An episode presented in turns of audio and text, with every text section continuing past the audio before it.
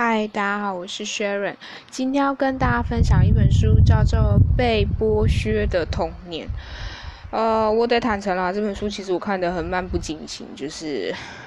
有看一下、看一下、看一下，就可能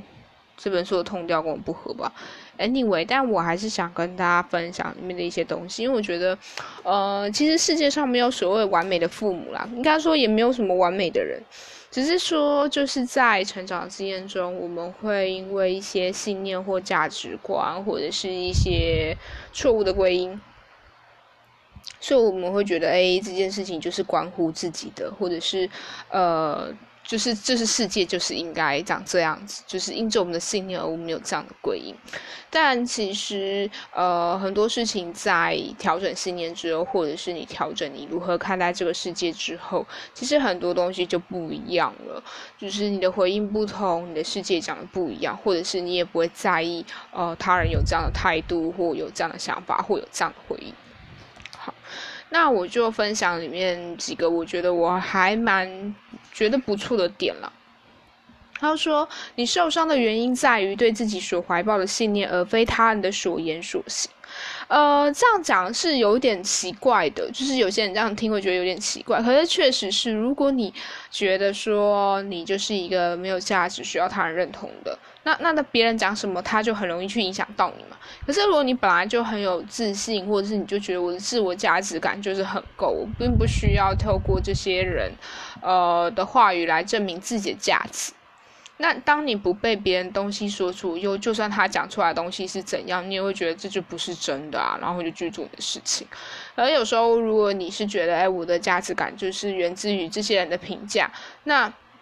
只要有人一讲说，哎，你不好，或你的东西不是这样子，他就会马上抓狂跟生气。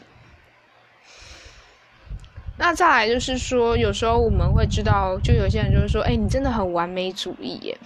就是这个东西，我觉得其实没有所谓的好或坏，而是那一条线的界限，就是它到底哪样多哪样少。那他就提到说，其实要知道专注完美的偏执对你和你的人际关系一点帮助也没有。想实践这种新的认知，你可以一边努力成为更好的人，一边试着提升自我满意度，告诉自己我已经够好好了。此外，你可以在某些地方坚持完美，同时接受自己和他人在其他方。面没那么完美的事实，所以当你开始能够去接纳自己其实没有那么的完美，或者是接纳说，哎，你的状态其实不一定有那么好的时候，你可能就会觉得说，哎，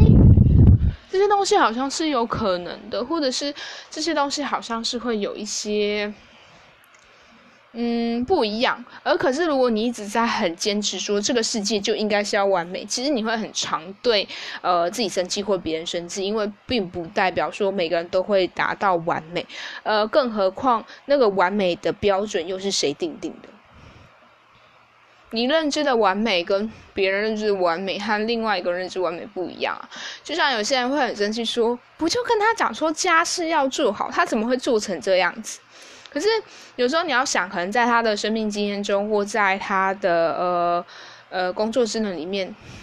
或他生活经验里面，其实你跟他讲说做好这件事情，他的想法就会跟你认知的做好这件事情的想法完全是不一样的。那当然更别提有些会鬼混的人，或者是他一直以来都是用这样的。呃，工作态度来做事的时候，更何况要怎么去讲？那我觉得有时候，呃，这些的人会存在。其实讲句实在话，也是也是有人去纵容啦，纵容他这个样子。所以，那他就提到说，其实满足自我需求和要求是自己的责任，不是别人的责任。因为你怎么去让别人对待你，或别人回应你，其实也是你训练出来的。你允许对方这样去对待你，或你允许对方这样对待你，还能获得他想要的东西，那我得说，这个恶性循环或这个循环一定会继续下去。可是，如果你让对方知道说，你用这样的态度对待我，你不会得到你要的。但你选择要这样对待我，那是你的选择，不代表我觉得 OK，我觉得可以。那你如果想要跟我玩，遵守我的游戏规则，那你就需要用我可以接受的态度来对待我。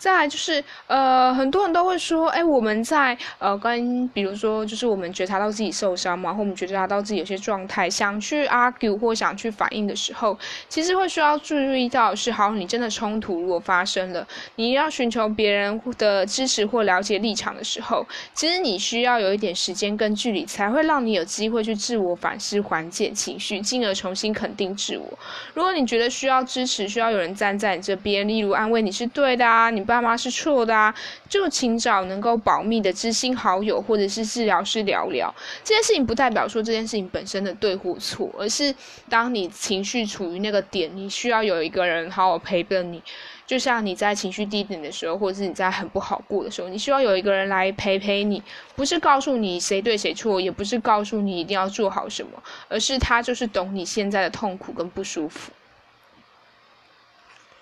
好，那再来就是说，呃，我觉得这个我蛮喜欢的啦，所以我就想说，就跟大家分享。就有时候我们会觉得，哎，改变步调是不是要一个彻底大的改变？但其实它不是一个彻底打乱原来的生活，而是做些不一样的事情，来试试水温，看看这些改变适不适合自己，或者是有没有一些正向的结果。所以他就举了一些例子，比如说你习惯在优惠时段去酒吧尽情畅饮，那你的改变就是去运动，回家和孩子或宠物玩，去散步。一早就打开收音机或电视，不要打开，转而想想当天的计划，欣赏日出，直到最后一刻才在想要吃什么。事先想好要吃什么，并提早去采买食材。一直买同商品的东西，试试看其他品牌，像是衣服、盥洗用品之类。喜欢一个人就能做的活动或嗜好，邀请别人一起分享你的兴趣和嗜好和爱好，去上相关的课程或自己开设工作坊。把东西弄得乱七八糟，事后自己收拾干净。上下班都开同一条路回家，偶尔走别条路看看，并注意周遭环境。买同类型的礼物给情人或配偶，问问对方意见，想想对方喜欢讨厌什么，买不同礼类型的礼物。所以有时候生活有一些微调跟不同，其实也会带给自己或周遭的人一些惊喜跟感。好，那再来就是说，其实我觉得这一本书最大最大的重点就是他在教你怎么样去呃